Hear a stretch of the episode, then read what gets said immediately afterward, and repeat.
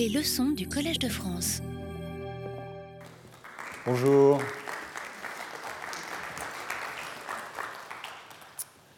Bonjour à tous et à toutes. Eh bien, donc, euh, je vais reprendre euh, au point où j'en étais resté euh, la semaine dernière. vous vous souvenez que j'examinais les conditions de possibilité de la valeur expressive du travail et que j'avais examiné une première condition qui était l'autonomie dans l'exercice du travail. C'est un critère qui est majeur et qui a reçu beaucoup de qualifications, j'y reviendrai plus tard. Euh, et euh, cette autonomie euh, laissait supposer qu'il y avait même une, manière de spontanéité dans le travail qui pouvait libérer en quelque sorte les potentiels de, qualité de travail et de qualité individuelle. Mais ça n'excluait pas le, le, caractère tâtonnant et la, difficulté à surmonter. Je avais donné une citation de Marx, je peux vous en donner une autre euh, de Wright Mills dans un texte sur euh, euh, l'artisan. Et vous allez voir que l'artisan joue dans mon exposé d'aujourd'hui un rôle important. Mills, dans son livre célèbre qui s'appelle L'école blanc, qui est paru au début des années 50, écrit L'artisan voit en imagination le produit terminé, et même s'il ne le fabrique pas complètement, il sait la place qu'occupe sa part de travail dans l'ensemble. La satisfaction éprouvée à voir le résultat se reporte sur les moyens de l'obtenir. C'est une liaison, c'est un arc de réalisation avec une anticipation du but et une rétroprojection sur les étapes intermédiaires.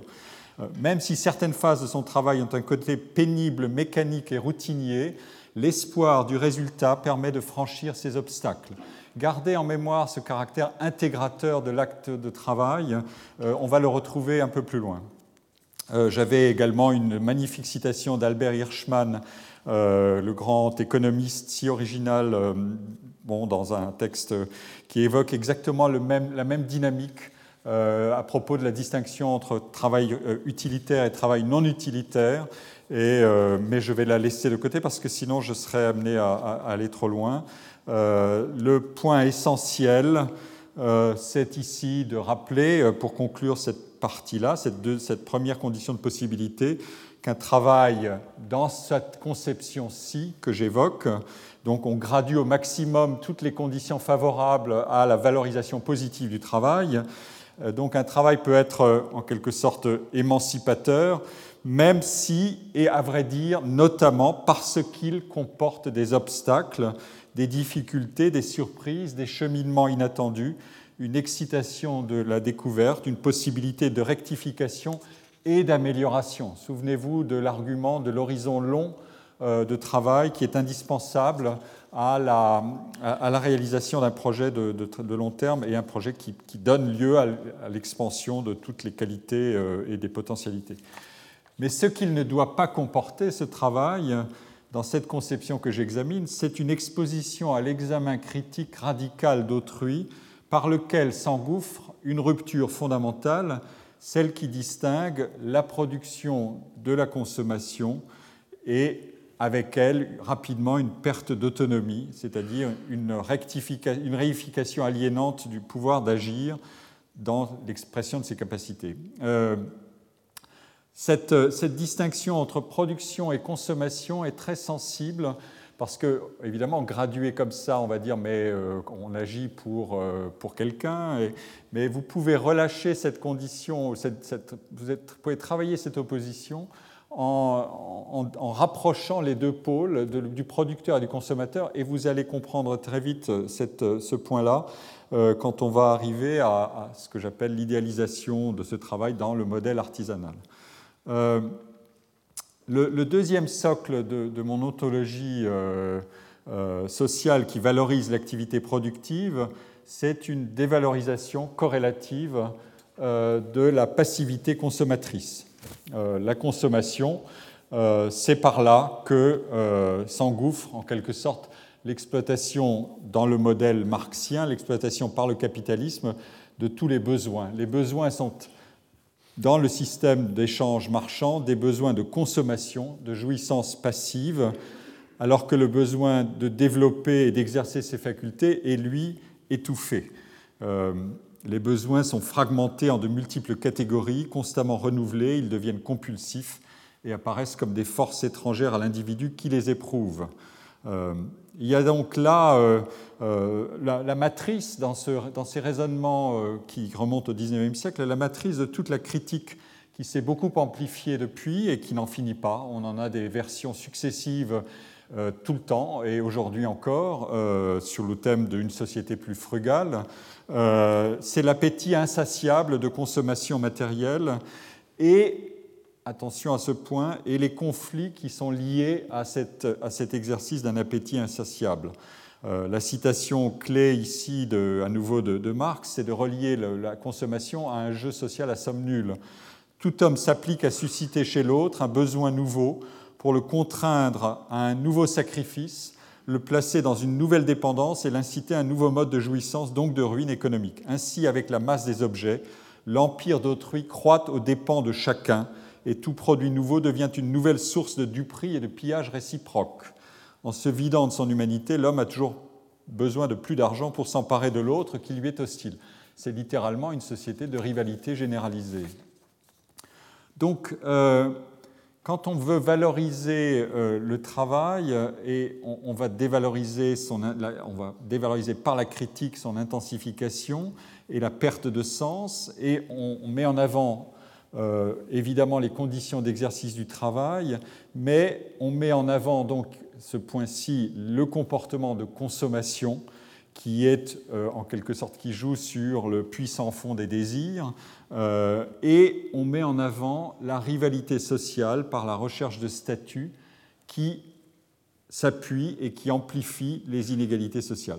C'est un thème qu'on retrouve très puissamment chez un auteur comme Thorsten Veblen dans la classe de loisirs, qui avait identifié la consommation comme un des moyens de signaler sa position sociale et de, poursuivre la compétition sociale hors du travail. C'est ça, le, point. Galbraith a écrit un livre qui a eu une influence considérable de Affluent Society ou l'ère de l'opulence en 1958. Et lui aussi euh, insistait beaucoup sur l'exubérance artificielle de la consommation américaine euh, bien avant que toutes sortes de bulles éclatent et des crises révèlent l'irrationalité de l'endettement des ménages. Euh, et ces ouvrages ont été la matrice de la critique de la société de consommation. Euh, le travail devient alors un moyen de plus en plus tyrannique pour se procurer tous ceux dont l'économie qui pratique la variété des produits et de la production de manière illimitée tout ce dont cette économie fait miroiter les séductions et les besoins aliénants. On a, on, a en quelque sorte un programme, une analyse qui est une analyse anti, ou un modèle qui succède au modèle weberien. Weber, Max Weber, dans l'éthique protestante et, le capitalisme, avait soutenu que le culte du travail et de l'effort individuel, dans la mesure où ils étaient récompensés par une réussite sociale et économique qui annoncerait un possible salut éternel. C'était ça la matrice de l'argument. Si je réussis dans ce monde, peut-être suis-je euh, élu dans l'autre monde. Je ne le sais pas, mais c'est un signe possible, cette réussite.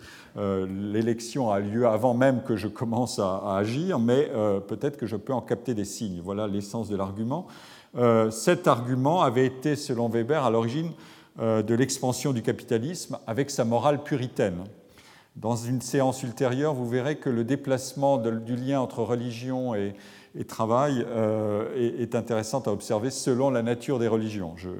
ce sera une séance avec euh, Olivier Galland sur les valeurs. Il y a des résultats très intéressants là-dessus.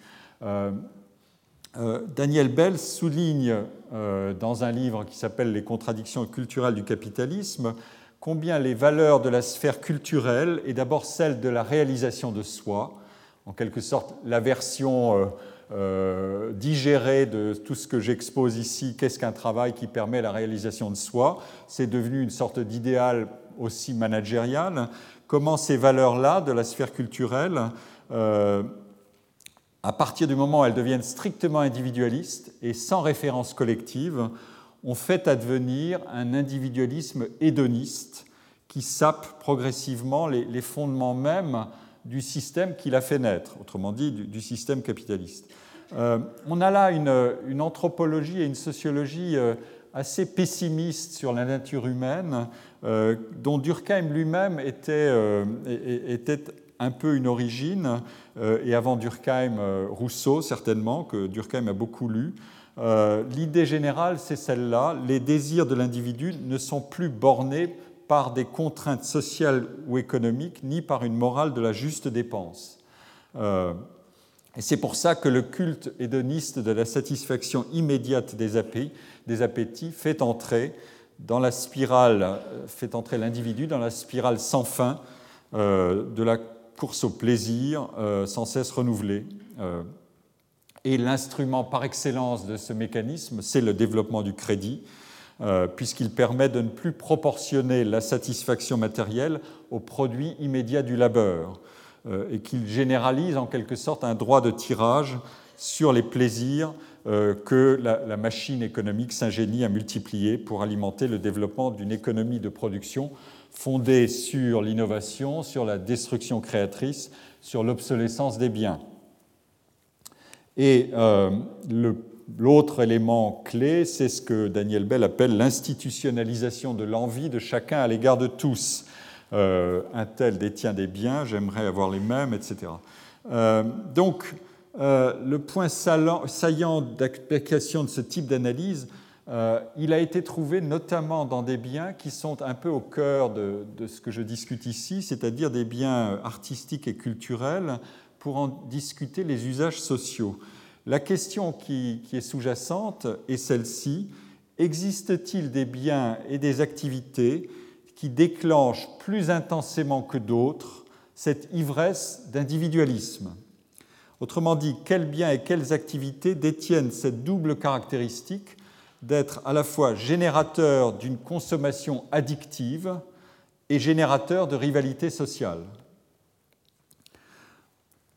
L'inquiétude ou, le diagnostic des théoriciens de la science sociale s'est régulièrement porté vers l'univers des biens artistiques et culturels, qu'il s'agisse de Durkheim, de Simmel, euh, de Bourdieu, de Fred Hirsch ou de Robert Frank. Euh, à vrai dire, le, point est celui-ci, nulle activité humaine euh, n'est très valorisée socialement, ne sollicite davantage la liberté que la création artistique et culturelle est d'abord, comme je l'ai rappelé, cette liberté de n'être asservie à aucune fin précise. C'est exactement cette leçon que Durkheim et toute sociologie qui s'est occupée à caractériser euh, l'art par son degré d'autonomie tire de la, fameuse théorie kantienne de l'activité esthétique. Elle a sa finalité en elle-même. Euh, donc, nulle activité ne, porte aussi haut le pouvoir de l'imagination qui est la faculté de l'invention, mais ce que selon Durkheim les individus trouvent dans l'univers des produits de consommation à forte teneur d'invention et d'innovation, comme les biens artistiques, ce sont des aliments symboliques par excellence de la satisfaction imaginaire de besoins qui s'étendent sans cesse et sans limite et qui nourrissent l'intempérance individualiste. Voilà l'argument de, Durkheim. Euh, Durkheim était à la fois admiratif de l'anti-utilitarisme euh, des créateurs et en même temps inquiet de voir que leur imagination allait susciter une intempérance individualiste. Et même, dit Durkheim, qui est en quelque sorte là aussi une matrice de ce genre d'argument, la consommation culturelle et artistique est un terrain particulièrement propice à l'exercice de la comparaison envieuse, celle qui empoisonne les rapports interindividuels quand il s'exprime des inégalités de conditions sociales suscitées par des différences de classe. Car ce qui définit euh, l'art et les activités de création et de consommation, c'est le rejet des limites et des contraintes, et notamment des limites dans lesquelles chacun devrait contenir ses désirs et ses envies au regard de ses capacités, sans se laisser hanter par les différences avec autrui. Euh, on, peut, euh, on, peut, reformuler l'argument dans des termes plus contemporains de cette manière-ci. Certains biens et certaines activités augmentent le potentiel de satisfaction qui est retiré de leur consommation ou de leur exercice, et la consommation de ces biens ou la pratique de ces activités paraissent donc ne pas obéir à cette fameuse loi de l'utilité marginale décroissante qui veut que, au-delà d'un certain seuil, il y ait une satiété et donc une diminution progressive de la satisfaction qui est retirée de cette activité ou de cette consommation. Et donc une explication possible du caractère addictif de certaines consommations n'est pas l'hypothèse de l'aliénation personnelle ou d'une sorte d'hypnose d'opium du peuple ou de drogue qui éteindrait la vigilance et la volonté des individus face à la prolifération des plaisirs possibles. Ça, c'est un argument qui, en quelque sorte, met, en avant la misère cognitive, émotionnelle et pulsionnelle des individus ou leur faiblesse intrinsèque de volonté. Il y a une explication plus intéressante et peut-être plus robuste qui dit que la satisfaction s'accroît avec la consommation parce qu'il y a une augmentation de la connaissance des biens et des multiples ressorts de différenciation qui font l'originalité de ces biens et qui sont au principe même du goût pour la variété, pour l'originalité et la nouveauté. Et cette connaissance augmentée est une source intrinsèque de gratification qui pousse à un déploiement plus large de la consommation et de l'activité. C'est un cercle vertueux ou vicieux selon le jugement qu'on va porter sur elle. Euh, c'est en somme une analyse de ce qu'est le développement d'une culture, d'une maîtrise, d'une expertise, et qui complique un peu l'opposition entre passivité et activité. Augmenter son capital culturel euh, peut être un gain net pour l'individu, à condition qu'il ne se réalise pas aux dépens d'autres activités, mais en complémentarité avec elles. C'est là que, là que Bell poussait l'argument en disant euh, le, goût de ces plaisirs hédonistes, il se fait aux dépens d'autre chose. On oublie la vie sérieuse pour cultiver des plaisirs euh, euh, sans fond. Mais il y a un autre argument important, c'est le rendement social euh, de cet accroissement de compétences. C'est là qu'advient l'analyse de ces biens comme des biens positionnels, comme on dit, dont la pratique et la consommation confèrent un avantage social à ceux qui ont développé la maîtrise de cette consommation un avantage dans les interactions sociales, dans les comportements, dans les capacités de transmission familiale des goûts et des dégoûts. C'est la célèbre thèse de, Pierre Bourdieu euh, dans son grand livre La distinction. Bref, ce sont des consommations qui ont une externalité sociale. Elles ne satisfont pas simplement un besoin individuel, elles, sont aussi un pouvoir de elles ont un pouvoir de signalement de la qualité sociale de ceux qui la pratiquent et ce signalement peut être exploité dans la concurrence sociale. Donc euh, cet argument de la valeur positionnelle de la consommation fournit le principe d'une dynamique de consommation qui est à la fois hors de proportion avec les besoins individuels et idéalement placée sous l'emprise des firmes et des publicitaires. Euh, dans un modèle de, rationalité individuelle, la satisfaction retirée de la consommation, c'est-à-dire l'utilité que j'y recherche, dépend uniquement de la consommation dans ses quantités et qualités absolues au regard des préférences et des besoins d'un individu. Mais ici, l'argument est que les individus se soucient aussi de se comparer à autrui et de tenir leur rang vis-à-vis d'autrui, d'influencer ou d'être influencés par ce que font et consomment les autres dans leur groupe de référence. Et ceci menace le bien-être social dès qu'on se prend à consommer davantage de biens à valeur de signalement social, car cela conduit à ne pas consacrer assez de ressources à la consommation de biens qui n'ont pas de cette valeur positionnelle, et donc ça conduit à diminuer son bien-être dans un gâchis de rivalité mimétique. Euh, un économiste, Robert Frank, a beaucoup insisté sur l'importance de ces mécanismes et a proposé une expérience de pensée que je vais vous livrer. Euh, on va examiner deux mondes, ou plutôt deux, exemples, et dans ces deux exemples, on va contraster deux mondes. Imaginez un monde A, et c'est un exemple assez typiquement américain. Imaginez un monde A où vous vivez dans un appartement de 120 mètres carrés et d'autres vivront dans un appartement de 160 mètres carrés. Et imaginez un monde B où vous vivrez dans 100 mètres carrés, pas 120, et les autres dans 75 mètres carrés. Et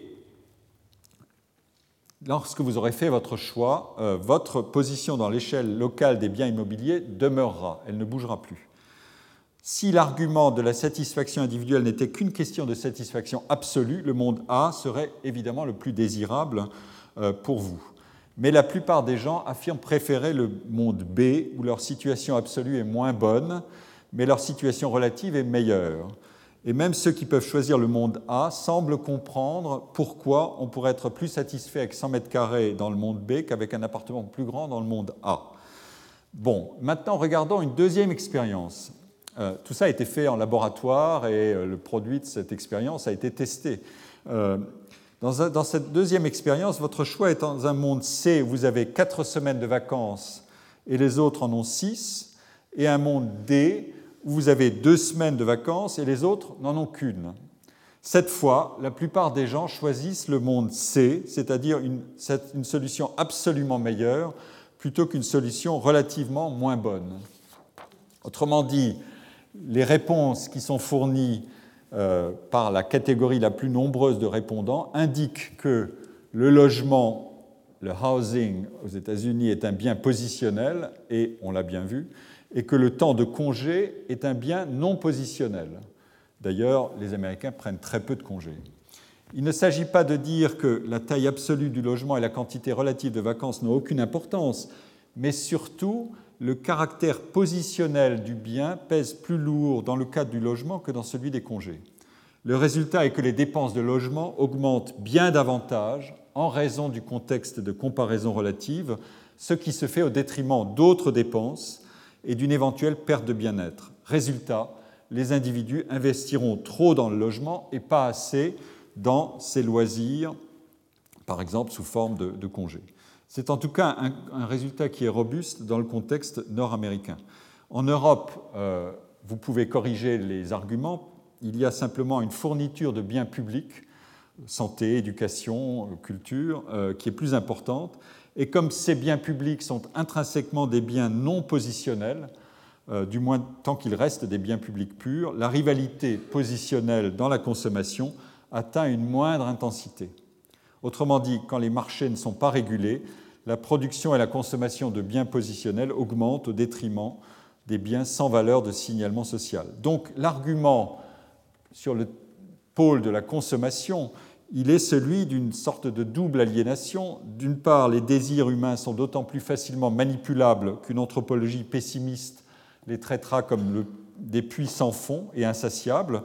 Et d'autre part, c'est la structure même des relations sociales qui favorise l'excès d'investissement dans la consommation pour des motifs de rivalité sociale. La perte de bien-être individuel et collectif tient dans ce cercle vicieux qui conduit les individus à travailler davantage pour tenir leur rang dans la course à la consommation. Il y a beaucoup de variantes de cet argument, jusqu'à des travaux récents, par exemple d'une euh, collègue qui s'appelle Juliette Shaw, et qui a écrit deux livres qui ont eu un certain retentissement, The Overworked American, l'Américain qui travaille trop, et ensuite The Overspent American, l'Américain qui dépense trop. Et en quelque sorte, euh, l'argument, c'est de dire euh, les gains de productivité euh, dans l'économie américaine n'ont pas été consacrés à diminuer le temps de travail après les années 60. Bien au contraire, le temps de travail a recommencé à augmenter, alors que l'état de la, les capacités de, pouvoir d'achat des individus et leur bien-être matériel augmentaient aussi. Et donc, les, dividendes des gains de productivité n'ont pas été consacrés à réduire le, temps de travail. C'est donc une société qui n'est pas assez frugale, trop peu d'épargne, un style de vie euh, plutôt harassant, un environnement dégradé, un, excès de consommation et de compétition. Euh, des travaux assez récents, euh, qui ne sont pas simplement des essais critiques, euh, Juliette Shore a plutôt été dans cette veine-là, même si elle s'appuie sur des résultats solides, mais des travaux plus académiques ont montré que euh, le pouvoir de la publicité est considérable dans l'activation de ces mécanismes. Euh, je reviendrai sur ces points-là. il s'agit en quelque sorte de prendre au sérieux cette argumentation qu'on dit généralement avec un, parfois un sourire un peu condescendant des arguments de la critique postmoderne, mais on peut leur donner plus de réalisme à travers des modélisations et des quantifications sérieuses. Je reviendrai là-dessus plus tard. Euh, le troisième socle euh, de, euh, de, ma démonstration, c'est-à-dire la troisième constitution de possibilité d'une vie où on peut valoriser absolument le travail, c'est l'évitement des facteurs de différenciation individuelle. euh, et de compétition dans l'effectuation du travail. Vous avez compris que ce thème circule un peu de toutes les manières, dans la consommation aussi. Euh, ce, point-là est, important parce que la question est, euh, ce qui est bon pour quelqu'un est-il possible pour tous? Ou pour reprendre une formule de Cornelius Castoriadis, on ne peut pas vouloir l'autonomie sans la vouloir pour tous.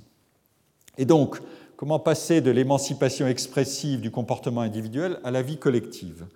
Euh, La valeur d'originalité peut-elle constituer une norme sociale de réalisation de soi? Euh, Voilà une question évidemment euh, essentielle. Il y a en quelque sorte une morale de cette philosophie expressive de l'agir créateur, mais il y a aussi une ontologie de l'individu et de la différenciation individuelle. Autrui ne doit pas devenir un rival, un prédateur, un concurrent, un juge, un spécialiste à qui me mesurer.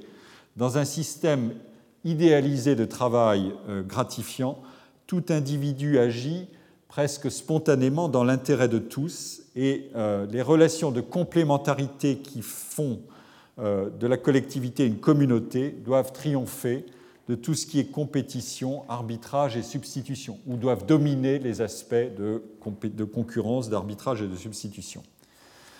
Euh, il y a là une citation célèbre de, Marx que je ne peux pas résister au plaisir de vous, donner. Euh, euh, supposons que nous produisions comme des êtres humains.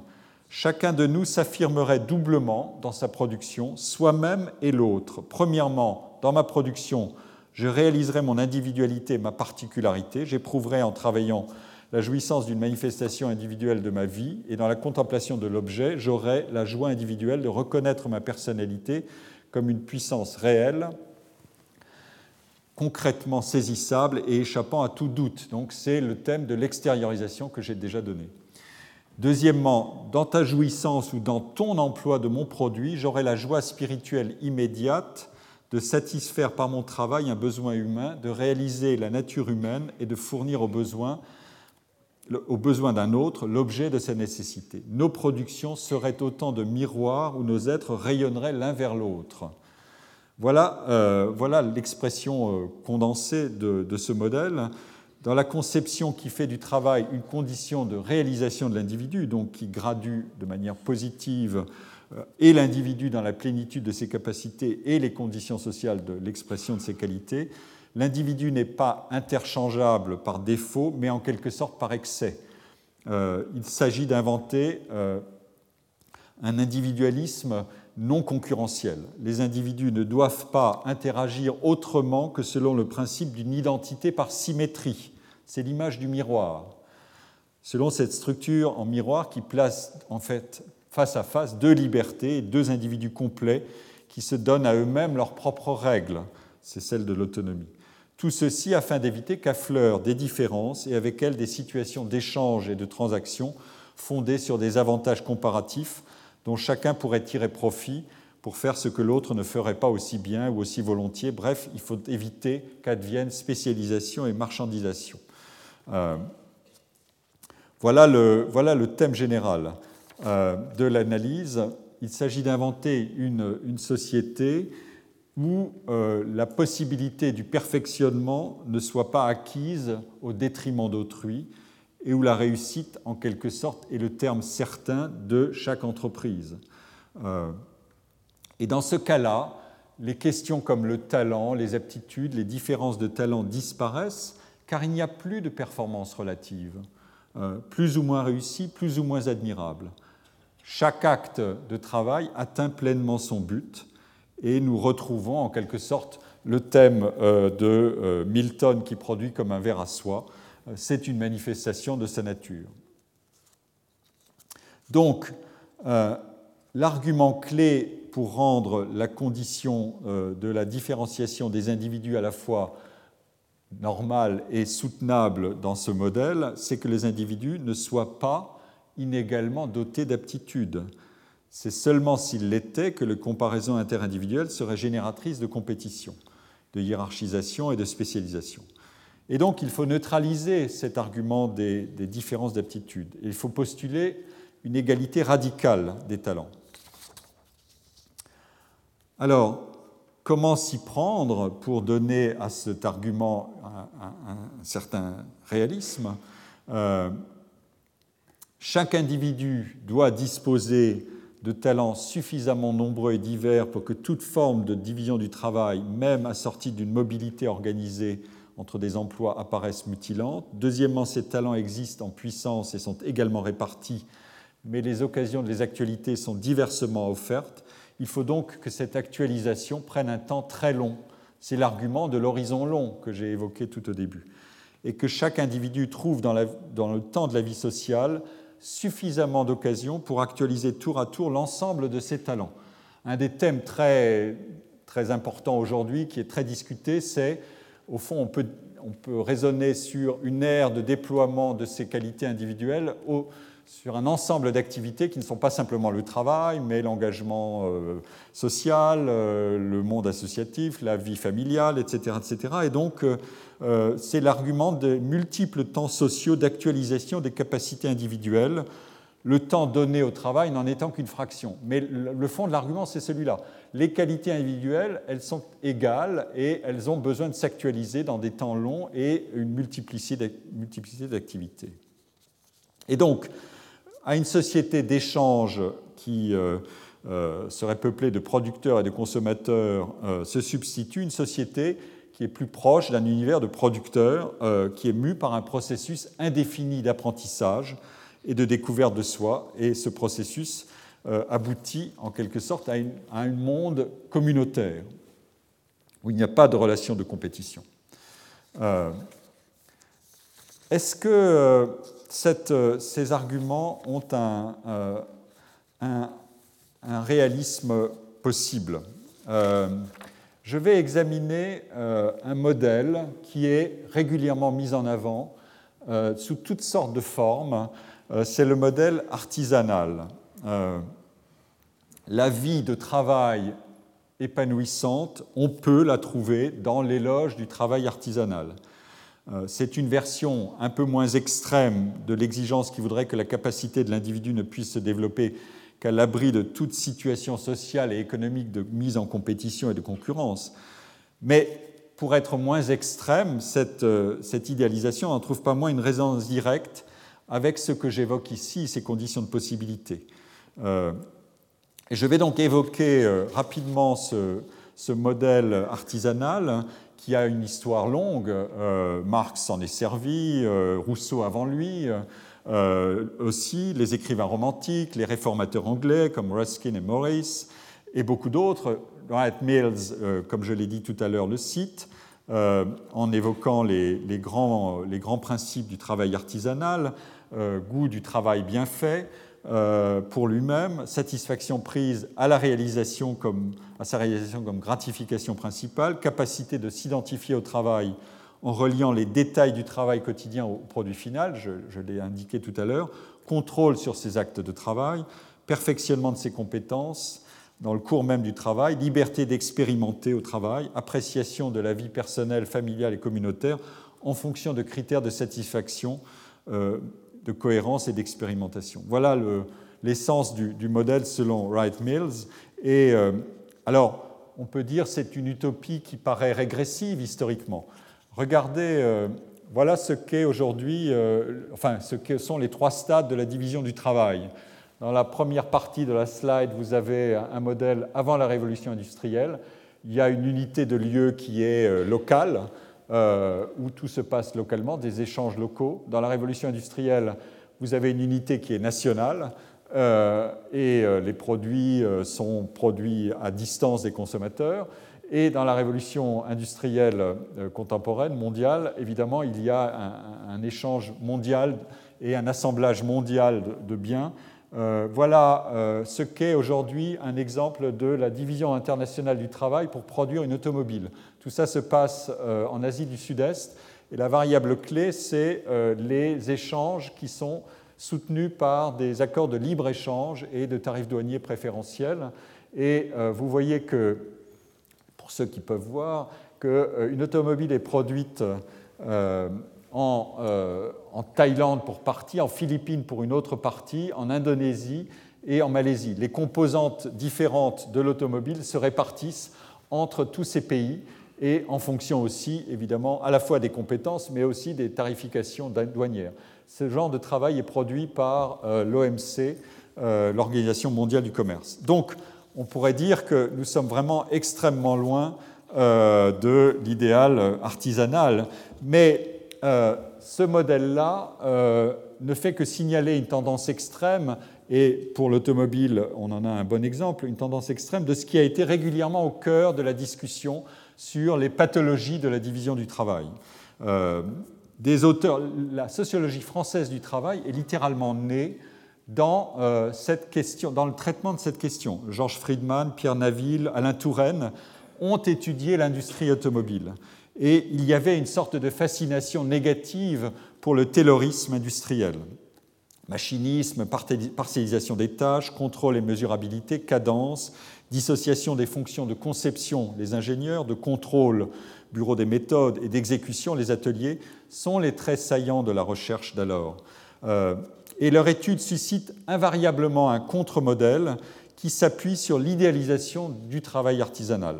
Euh, Alexandra Bidet, une collègue sociologue, dans un livre intitulé L'engagement au travail, a livré une intéressante analyse de, l'idéal friedmanien du travail et des caractéristiques de son anthropologie normative. Euh, le, thème général de, euh, Friedman, c'est de dire le problème de la division du travail n'est pas la spécialisation des tâches, mais la désintégration de leur complémentarité. Enrichir le travail, c'est moins ajouter des tâches qu'engager un processus d'intégration des tâches à la fois plus nombreuses et plus complémentaires. C'est ça la source du sens qui doit être donné au travail, car l'authentique compréhension par euh, l'agent de l'opération totale de production est une source à la fois de, rationalité euh, cognitive et de fierté. On dirait aujourd'hui de motivation et de satisfaction. Et euh, Friedman écrit Il faudrait que le travail soit constitué par un ensemble de tâches demeurées entièrement sous le contrôle de l'opérateur, vous mesurez la différence avec ce qu'on voit ici. Tâches qui, par conséquent, sont définies et coordonnées selon son initiative, sa volonté, et par définition qui demeurent dotées d'une certaine plasticité. Et tâches qui possèdent à ses yeux une finalité, il doit pouvoir comprendre quel est le but de son activité et sont tendues vers un achèvement maintenu sous son contrôle, vers un but plus ou moins lointain, mais qui reste dans son champ de vision et d'action tâche qui, par conséquent, met en jeu sa responsabilité et constitue une épreuve toujours renouvelée et surmontée de ses capacités. Vous avez là un, magnifique tresse de l'ensemble des thèmes que j'ai déjà évoqués et qui donc circulent avec beaucoup de, récurrence et de constance. Euh, donc, l'argument clé d'un modèle, d'un contre-modèle du travail, c'est un argument où euh, le thème général, c'est la complétude. Euh, des tâches globales, la polyvalence, un apprentissage complet, un achèvement d'un ensemble. Euh, il y a beaucoup de métaphores et de comparaisons, le goût du travail bien fini, etc. Un produit total, un besoin d'achever, de, recomposer des tâches, une unification des opérations dispersées. Je cite ici, à la suite d'Alexandra Bidet, tout un ensemble de traits. Et dans ces modèles, dans cette discussion critique, l'artisanat est érigé en perfection perdue euh, car elle réconcilie la capacité d'intégration et la bonne nature euh, de l'activité technique et euh, du rapport à la matière. C'est la figure mythique de l'artisan, c'est celle de l'autonomie du métier fondée sur la maîtrise d'un savoir et l'intime connaissance du matériau ouvragé. Alors, cet argument a connu beaucoup de, de résurgences. Il y a sans arrêt des essais qui le mettent en œuvre. Euh, j'en ai euh, extrait deux, euh, mais qui ont, qui, ont, eu un certain retentissement et à l'extérieur de la communauté académique et dans la communauté académique. Je veux parler du livre de Richard Sennett, Ce que c'est la main, la culture de l'artisanat. et un livre de Matthew Crawford, Éloge du carburateur. Richard Sennett est un sociologue très reconnu et un essayiste aussi, euh, euh, qui est actuellement à la London School of Economics et à New York University. Et Matthew Crawford est un personnage un peu plus atypique. Il a fait un PhD de physique, je crois, et il a ensuite euh, travaillé pour un think tank, et puis il s'en est lassé. Il trouvait que son travail était absurde parce qu'il ne servait à rien. et il s'est installé comme réparateur de motos. Et euh, c'est là le thème, euh, le titre du livre, Éloge du carburateur, c'est le fruit de son expérience. Et quels sont les arguments clés des deux auteurs? Je, vous les donne euh, rapidement. Sennett dit intelligence de la main, donc attention à la tyrannie de l'esprit contre la main, expérimentation via l'erreur, la rectification et le perfectionnement, souci de la qualité pour elle-même, la routine et la répétition sont des ressources dans l'acquisition de compétences et il y a émergence de compréhension mentale via la répétition des gestes et les améliorations progressives. La culture incorporée dans les gestes et les savoirs forme un capital collectif qui est transmissible, même s'il est imparfaitement explicitable. Euh, il donne l'exemple de, des luthiers de Crémone, Stradivarius, qui n'ont pas transmis leur, leur, savoir euh, formellement et qui donc ce savoir s'est perdu. Euh, acquérir une maîtrise prend du temps tout comme l'activité elle-même prend du temps, il faut savoir travailler lentement. Euh, c'est la règle des 10 000 heures, dirait-on, c'est-à-dire il faut 10 000 heures pour être maître dans une activité. Euh, et il faut enfin aller au centre de la distribution gaussienne des compétences et des individus. Au lieu de s'intéresser uniquement à la partie droite en disant euh, avec des petites différences, je vais créer des, des, grands talents, je vais me centrer sur la partie centrale et dire c'est là qu'est la richesse de l'humanité. Euh, et euh, je vais casser cette chasse au talent qui n'a pas d'intérêt. Et donc, les valeurs morales qui s'en déduisent sont modestie, patience, opiniâtreté, transmissibilité, égalitarisme, désir de faire bien son travail comme une motivation intrinsèque.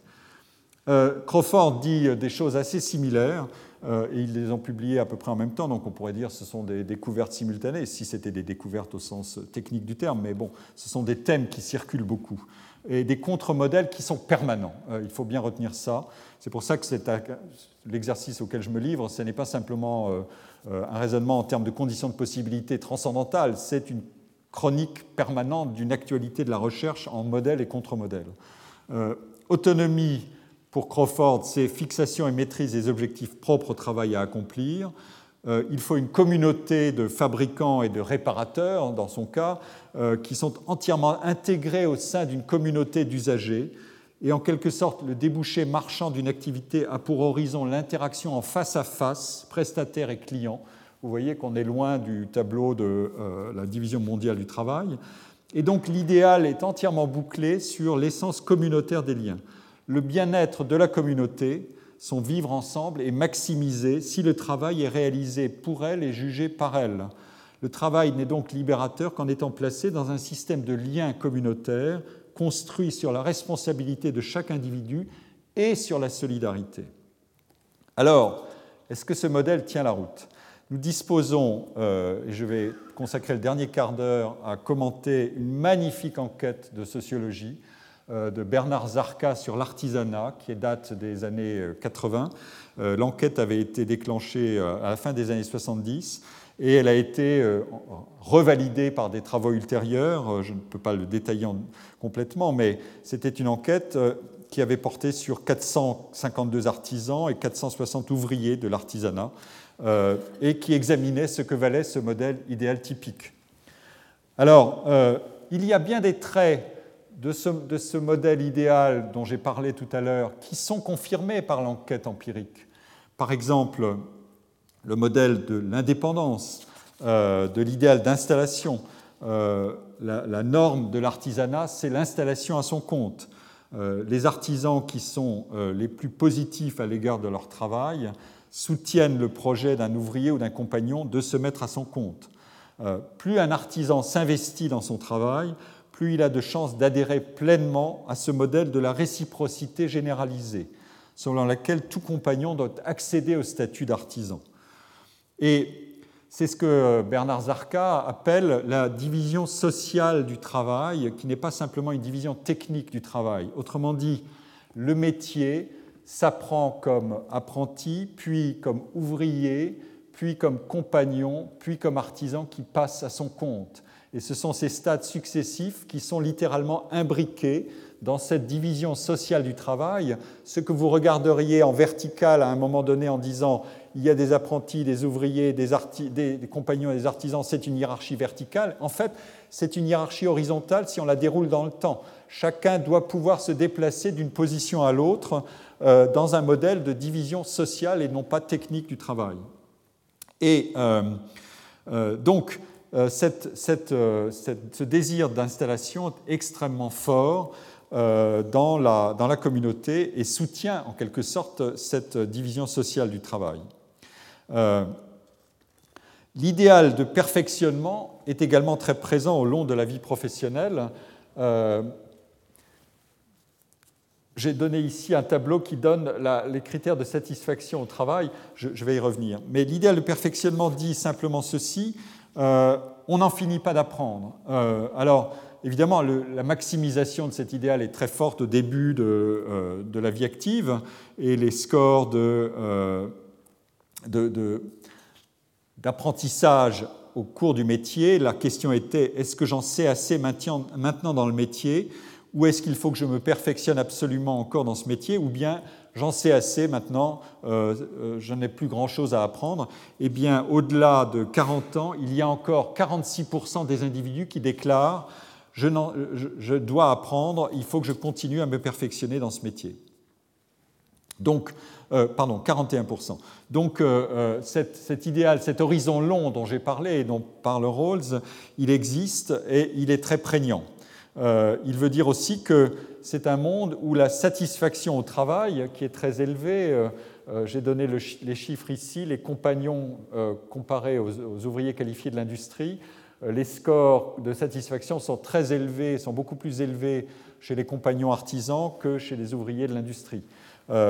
Donc, euh, ces, compagnons et ces artisans sont moins revendicatifs que d'autres. Euh, ils se satisfont davantage de leurs conditions de travail parce que la qualité du travail est apparemment meilleure qu'elle l'est dans l'industrie et que, où les salaires sont pourtant plus élevés et la durée du travail est plus courte. Ça, c'est un point important. Euh, vous voyez, je reviendrai sur ce point plus tard parce que j'examinerai comment ces variables jouent les unes contre les autres. Euh, il y a eu un, très gros travail sur les, euh, conditions de, travail et la santé au travail chez les indépendants, qui a validé un certain nombre des hypothèses que, j'évoque ici ou des, résultats que j'évoque ici. voilà. Et donc, vous comprenez qu'il y a donc deux mécanismes qui jouent. La satisfaction procurée par le travail elle vient du fait qu'il est plus autonome, mais aussi du fait qu'il y a un cheminement professionnel. L'intensité de travail appartient à la culture de métier. On sait qu'en accédant au statut d'artisan, on travaille davantage, mais qu'on a un horizon de développement et de transformation de l'activité. Enfin, il y a, euh, aussi des, euh, euh, liens interpersonnels qui sont élevés, l'intensité des relations entre patron et compagnon, c'est-à-dire la fréquence des repas en commun. Euh, ici sont cités tout un ensemble d'items, prendre un pot, l'apéritif ensemble, déjeuner ensemble, inviter le patron chez soi, être invité chez le patron, rendre service au patron. Vous imaginez bien que ce genre d'enquête, euh, à la fin des années 70, début des années 80, est assez atypique parce que euh, d'habitude, c'est plutôt euh, tout à fait différent. Dans le monde ouvrier industriel, on n'a pas ce genre de questionnement, on ne pense même pas à poser ces questions-là. Or, il est intéressant de savoir si, ces questions peuvent être validées par l'enquête. Et le résultat de, cette recherche, je, ne peux pas détailler tout, mais il figure dans l'encadré en rouge vous avez, quatre colonnes qui se distinguent selon euh, que les individus portent un jugement positif sur la qualification du patron. S'il est jugé qualifié, le score de sociabilité est toujours plus élevé. Et deuxièmement, euh, si euh, l'individu lui-même a une satisfaction relativement élevée à l'égard de son travail, donc le score est aussi plus élevé. Et, on a des taux qui varient de, en cumulé euh, du simple au double, en quelque sorte, dans la, qualité de la sociabilité au travail euh, et hors du travail. Euh, les questions, encore une fois, être invité chez le patron, rendre service, rendre service à, l'individu, etc. Et voilà un, tableau, et Zarka étudie aussi d'ailleurs de manière très originale la fréquence du tutoiement dans la relation de travail.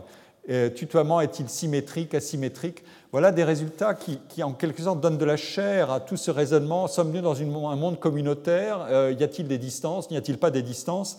Il faut l'analyser de manière très, très fine pour comprendre ce que veut dire ce, genre de thématique et, d'arguments que j'ai évoqués dans la, les le résumé que je faisais du livre de Crawford, cet idéal communautaire, il passe par toutes sortes de mécanismes et de relations interindividuelles qui ne sont pas euh, univoques, qui peuvent être euh, asymétriques, qui peuvent être réciproques ou pas réciproques. Euh, ce sont des points essentiels. Et donc, d'une certaine manière, le monde de l'artisanat forme une sorte d'autre classe ouvrière, c'est-à-dire une fraction de la classe ouvrière qui loin de contribuer à l'identité collective de classe, constitue cet autre que le mouvement ouvrier a en partie refoulé depuis près d'un siècle.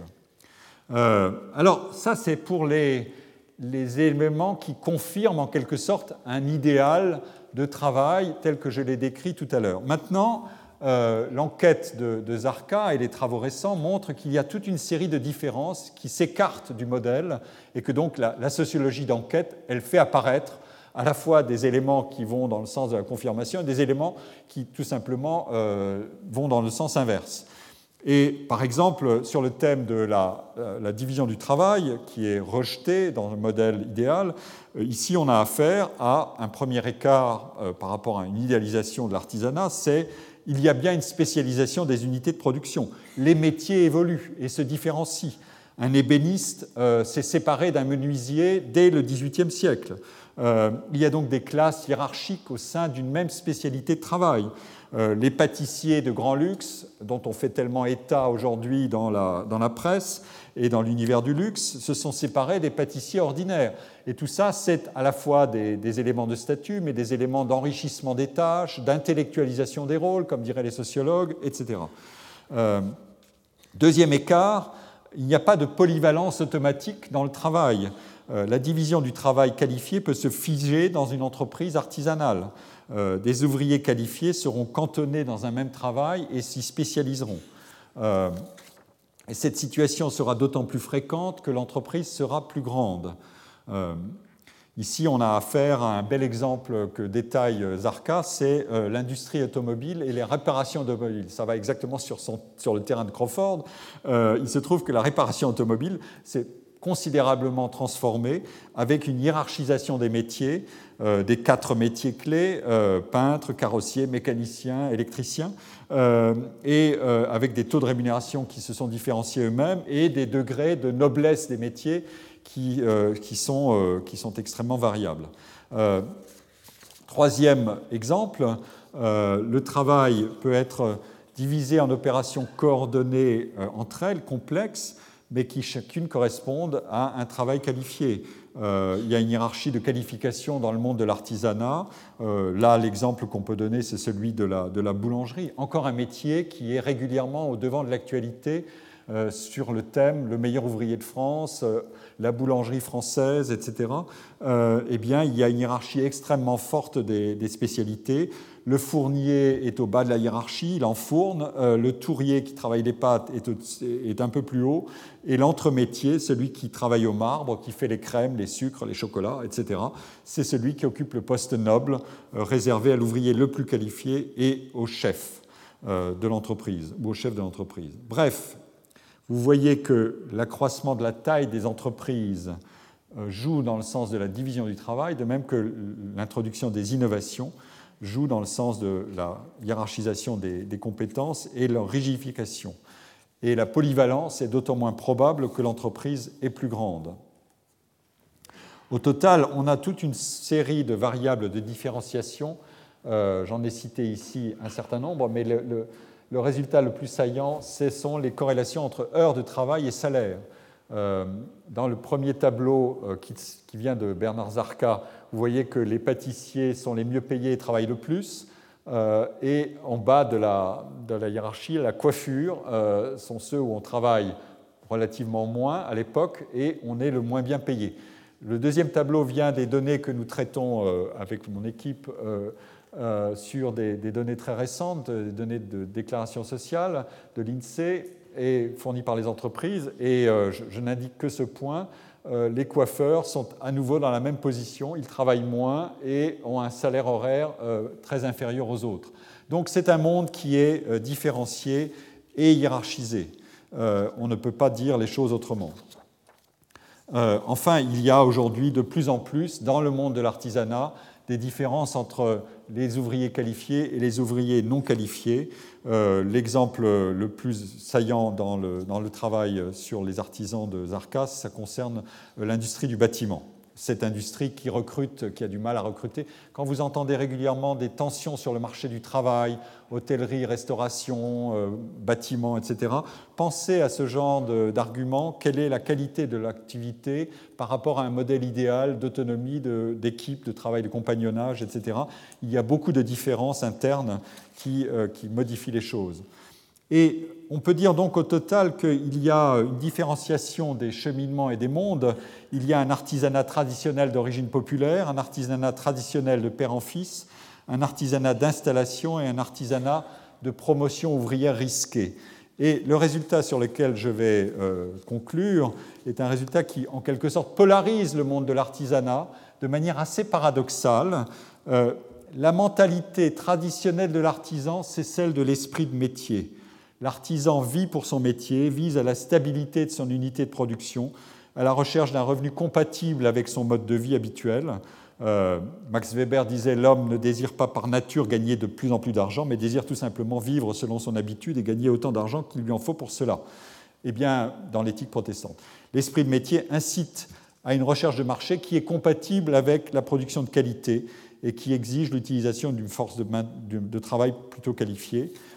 Cet idéal-là, ou cet esprit de métier, est plutôt le fait des artisans qui viennent d'une autre culture que la culture transmise dès l'origine. Ce sont des gens qui se sont reconvertis et qui adhèrent à ce modèle beaucoup plus facilement que les artisans qui sont des héritiers. Autrement dit, Crawford, euh, qui devient réparateur de motos, est exactement dans ce cas-là. Euh, il, il a intériorisé la culture de l'artisanat dans toutes ses valeurs les plus positives, parce qu'il n'en a, pas, a pas connu tout le cheminement euh, progressif. Et euh, cet artisanat-là euh, a son horizon relativement limité en termes économiques. ce sont des artisans qui gagnent beaucoup moins bien leur vie et qui, pour leurs enfants, ne rêvent que de métiers où ils auraient un prestige social, mais par exemple des métiers de, de réussite sportive ou de réussite artistique euh, sans, euh, sans, sans, condition de, formation initiale. L'artisanat d'art est une sorte d'exception qui est réservée aux, classes supérieures. Ça, Richard Sennett devrait méditer sur cet argument parce qu'il cite beaucoup d'artisans d'art. En revanche, l'esprit d'entreprise, lui, il est lié à des héritiers. Ce sont des fils d'artisans qui ont une rationalité de l'activité, qui développent un esprit de calcul, euh, qui veulent augmenter leur entreprise, euh, qui souhaitent que leurs fils prennent leur suite ou éventuellement fassent une école de commerce si jamais les fils ne veulent pas le faire. Ils sont surtout employeurs plus qu'installés euh, à leur compte dans une toute petite entreprise. Bref, ils ont une rationalité économique.